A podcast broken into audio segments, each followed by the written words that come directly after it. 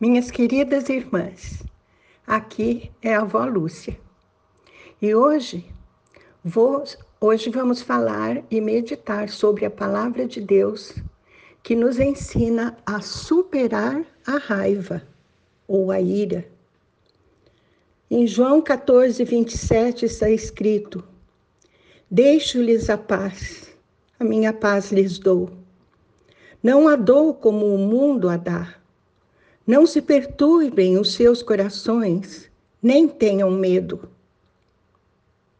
E em Filipenses 4:7 está escrito: E a paz de Deus, que excede todo o entendimento, guardará os seus corações e as suas mentes em Cristo Jesus. Amém. Pai, esta é a tua palavra. Temos de ti, meu Deus, através de nosso Senhor Jesus Cristo, um legado incomparável. A paz que excede todo entendimento. A paz que Jesus nos dá. Não é a paz do mundo, que significa apenas ausência de conflitos aparentes, mas é uma paz que permanece. Uma paz que faz com que os nossos corações sejam imperturbáveis, que elimina todo o medo, que guarda todos os nossos corações e as nossas mentes em Cristo Jesus.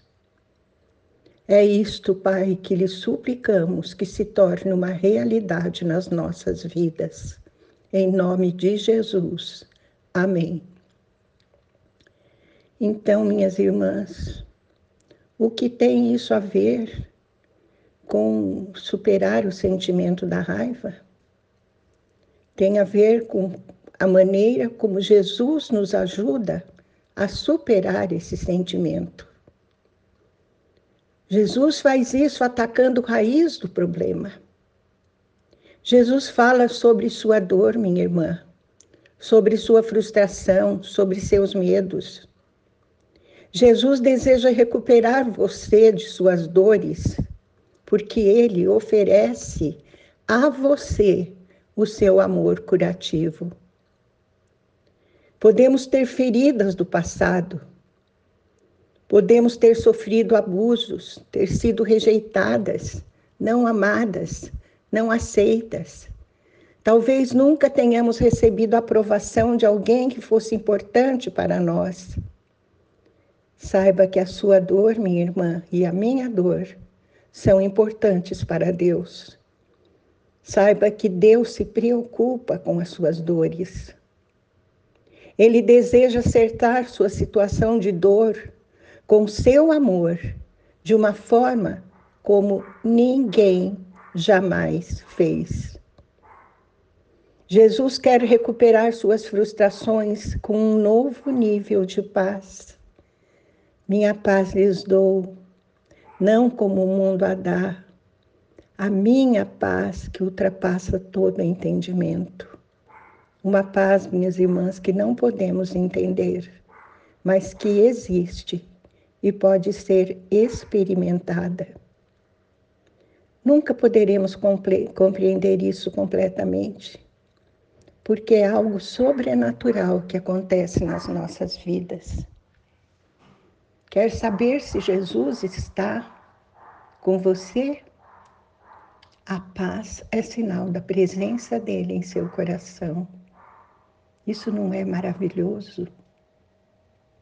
Timóteo 1,7 diz: Pois Deus não nos deu espírito de medo, mas de poder, de amor e de equilíbrio. Esse é o espírito que o Senhor nos deu pelo seu poder, pelo seu amor, ele elimina todo o medo do nosso coração e nos concede o equilíbrio que vem do alto. Jesus Cristo quer nos recuperar dos medos, das inseguranças, das coisas que nos ameaçam. E Ele quer fazer isso com o seu poder Tito 3, 1, 2 diz assim: Lembre a todos que se sujeitem aos governantes e às autoridades, sejam obedientes, estejam sempre prontos a fazer tudo o que é bom, não caluniem ninguém, sejam pacíficos, amáveis e mostrem sempre verdadeira mansidão para com todos os homens. Ah, minhas irmãs, a mansidão é própria daqueles que têm o coração cheio de paz. Ser pacífico e amável também tem a ver com a paz dos nossos corações. É a paz dos nossos corações que nos mandam seguir a palavra de Deus e obedecê-la completamente. Sejamos obedientes. Toda pessoa que não sabe ser liderada quer pelos governantes, quer pelo chefe da família, quer pelos seus chefes no trabalho, na igreja. Essa pessoa que não sabe ser liderada não está pronta para liderar. Precisamos ser humildes, submissas. Lembrar-nos que devemos olhar pelos que presidem sobre nossa vida Estejamos sempre prontos a fazer tudo que é bom. Vamos falar sempre a verdade.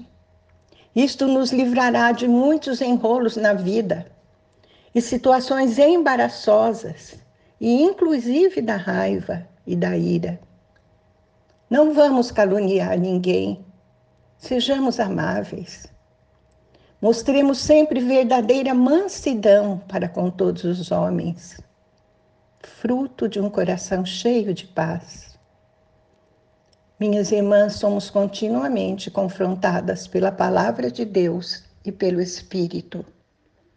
É o Espírito que faz acender aquela luzinha vermelha quando estamos prestes a pecar e nos traz à mente: não faça isso. Ah, felizes que conseguem parar e ouvir a voz do Espírito e obedecê-la porque isso será um diferencial nas suas vidas. Em sua primeira carta a Timóteo, capítulo 6, versículo 11, Paulo, prestes a morrer já, dá um conselho a Timóteo, aquele que era tão fiel, que Paulo conhecia